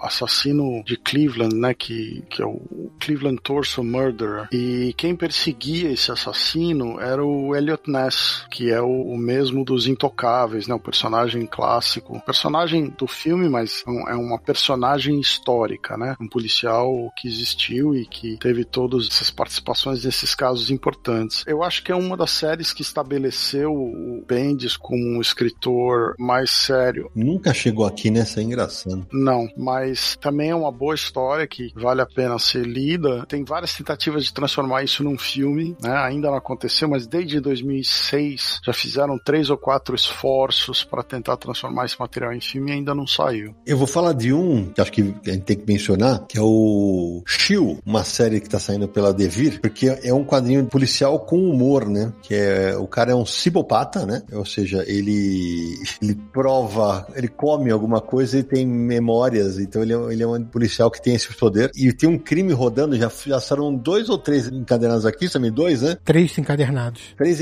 internados. É. E a história tá super envolvente, sempre tem uma pegadinha de humor, então, mas é, um polici é uma história policial. Tio, no Brasil foi publicado como Tio Sabor do Crime, e vão ser seis volumes no total. E também da Devir teve Departamento da Verdade, que é um quadrinho que mexe com teorias da conspiração. Bom pra caramba, velho. Se o Tio é, tem uma pegada de humor, o Departamento da Verdade tem uma pegada bem séria de teoria da conspiração. Então são dois contrapontos desse estilo policial aí, com temáticas diferentes. Eu ia citar o Jerome K. Jerome Bloch, que é um detetive do Alain Dodier, do Serge Letrendre e do Pierre Maquiot, que já tem mais de 28 álbuns, né? Os últimos álbuns, inclusive, ganharam prêmios e tal. Eu já cheguei a resenhar esses álbuns na live do Universo HQ, e ele é um detetive, o desenho do Alain Dodier é um negócio fenomenal. As histórias são bem interessantes, bem envolventes. É outro desses detetives uh, franceses, bastante popular aqui, sabe? 28 álbuns não é pouca coisa, né? A série começou na década de 80 e ainda está sendo publicada. Eu tenho aqui um quadrinho que foi lançado pela editora Landscape, aqui no Brasil, em 2009. Ele foi publicado originalmente pela Image. É, a série saiu de 2005 até 2008, que é o Fel, escrita pelo Warren Ellis, com arte do Ben Temple Smith. E, assim, é, é um quadrinho de detetive interessante, porque mistura, assim, com coisa sobrenatural, magia.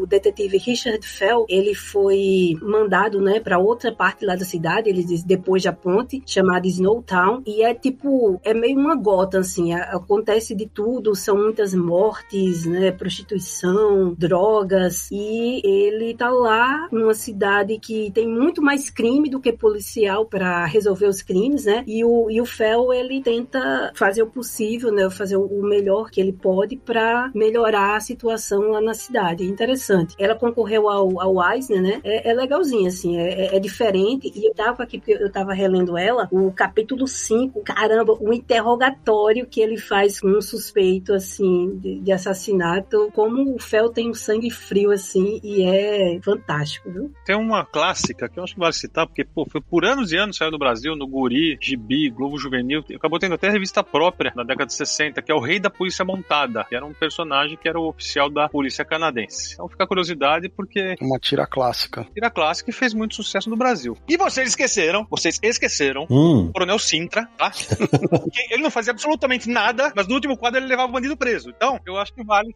Entendi. Aí, aí, aí virava um quadrinho policial. Entendi, captei, captei. Eu acho que dá para mencionar um outro personagem que, embora seja um personagem de aventura, as histórias têm um pouco uma pegada policial, que é o Largo Winch. O Largo Winch é um personagem do Jean Van Hamme, com um desenho do Philippe Frank, né? Na verdade, é uma série de livros do Jean Van Hamme da década de 70 que ele parou de publicar porque não tinha tanto sucesso. E aí, quando o Philippe Frank resolveu fazer a adaptação desse material junto com o Van Hamme, os quadrinhos deram mais certo do que os livros. Então, o quadrinho deu muito certo, tem uma quantidade grande de. As histórias são todas contadas em dois volumes, né? São 23 volumes publicados até agora. E isso também foi adaptado para televisão. Tem umas tentativas de fazer personagem em minissérie ou filmes. Acho que teve dois filmes lançados com o personagem. Então, é um outro personagem de sucesso que tem essa pegada. Bom, pessoal, não podemos esquecer de um quadrinho clássico, né? Escrito por duas mulheres, duas irmãs, as irmãs Dilsane, a Ângela e a, e a Luciana. Ele já tem mais de 60 anos, né? Acho que é que 61 anos, Diabolique, né? Verdade. Diabolique, que na verdade é, é o nome do, do vilão, né? Do, do, ladrão das histórias. E aqui no Brasil, Diabolique voltou aí nessa roupagem nova, com novos é, roteiristas e artistas, pela editora 85, né? Que já lançou três volumes num formato muito simpático, um formatozinho de bolso, bem gordinho assim. E vale a pena a gente lembrar, né? Eu tô aqui como mulher e tentando lembrar de quadrinhos policiais, de aventura assim, também feitos por mulheres, né? Boa. Ô Samir, tem um nacional aí que a gente lembrou em off que você tem que falar dele. Poxa, esse programa não pode acabar sem a gente falar do grande detetive criado pelo Lourenço Mutarelli, o Diomedes, pô. Diomedes é a famosa trilogia em quatro partes. é isso aí. Né, do Lourenço Mutarelli, né? Foi publicado originalmente com o dobro de cinco, o Rei do Ponto e a Soma de Tudo, parte 1 e 2. E essa saga, essa história, que é chamada de a trilogia do acidente, foi reunida na versão mais recente pela Quadrinhos na Companhia, no encadernado chamado Diomedes mesmo, né? E é sobre esse detetive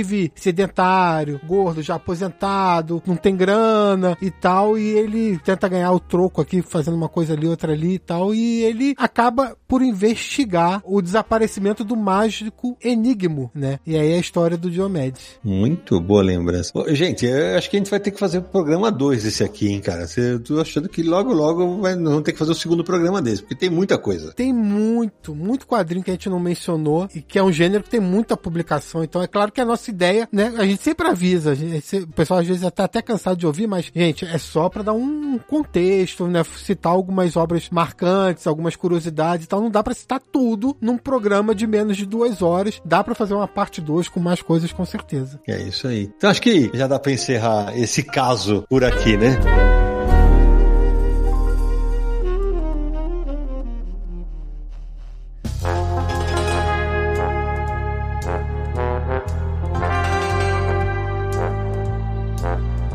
Então, Samir, antes a gente bater o martelo em mais um caso do Confins Universo, aqueles contatos para quem quiser nos encontrar nessa internet tão policialesca. Já deixo a sugestão de vocês fazerem uma minuciosa investigação do Confins do Universo. E para essa investigação tem 190 episódios para ouvir. Então acesse podcast.universohq.com e ouça todos os nossos episódios falando sobre o universo dos quadrinhos. Também no Spotify, no Deezer, no Google Podcast, no iTunes. Estamos em todas essas plataformas. Escolha a sua preferida e nos siga para receber os novos episódios, tá bom? Mande mensagem pra gente, podcast@universohq.com ou DDD 11 94583 5989. Para mais sobre quadrinhos, acesse universohq.com. 23 anos no ar cobrindo aí o mercado de quadrinhos no Brasil e no mundo. E nos siga nas redes sociais, Universo HQ, no Facebook, no Twitter, no Instagram, no Blue Sky, na Thread e tá bom porque já é muita rede social. Ah, YouTube, youtube.com barra Universo HQ, nosso canal no YouTube, com nossas lives na segunda-feira. Cara, a gente já resenhou fácil mais de 500 quadrinhos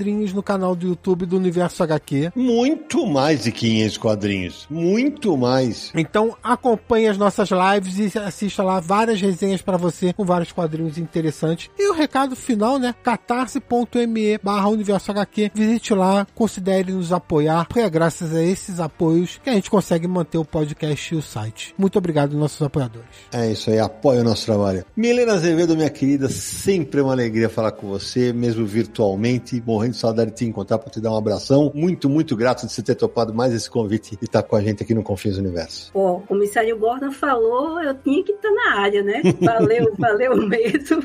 Valeu, pessoal. É sempre bom estar aqui junto com vocês e falar de quadrinho, como eu já falei, policial, detetive, de ação, assim. É uma praia que eu mergulho, assim, com gosto, viu? Valeu mesmo. Então vamos fazer o segundo, Mi, logo, logo. Com certeza. E com a voz, minha voz melhor, né? E aí, então, ela, a Milena gravou a- com a voz rouca, cara. É isso que é parceira. Marcelo Naranjo. Obrigado, Milena. Obrigado, meus amigos. Obrigado, apoiadores. Obrigado, ouvintes. Declaro a investigação encerrada. File close. Tchau. Sérgio Codespote. Eu queria agradecer a, Milena, que realmente fez um esforço aí, que a voz dela tá prejudicada aí. Todo mundo que nos apoia, né? Queria agradecer a participação encerrada do Marcelo Naranjo Ai, ai, ai. e os meus dois outros comparsas nesse crime que nós cometemos hoje, que foi o Sidão e o Samir. Abraço pra todo mundo. Vai lá, Samir. Case Closed nada. A gente tem aqui uma caixa de arquivo X. Muita coisa ainda para investigar, meu amigo. É verdade, Arquivo X, que inclusive teve quadrinho, não citamos, mas agora vale, vale a menção. Bom, eu vou terminar agradecendo a Milena, todo mundo que nos apoia, meu, meus três irmãos aí, Samir, Sérgio e Naranjo, e que esse gênero fantástico siga gerando tantos quadrinhos fascinantes por mais décadas e décadas. Tá ouvindo a sirene aí? Então a gente se encontra no próximo episódio de Confins do Universo!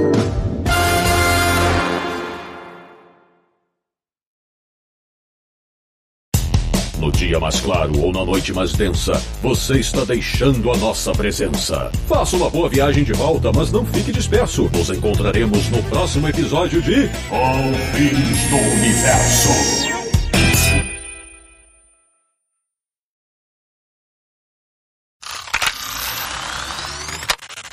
Porque o programa começa aqui e agora. Vamos lá. Neste programa, vamos falar de um crime. Ah, esses extras hoje vão ser uma delícia. viu? Isso vai pra vocês, pelo amor de Deus.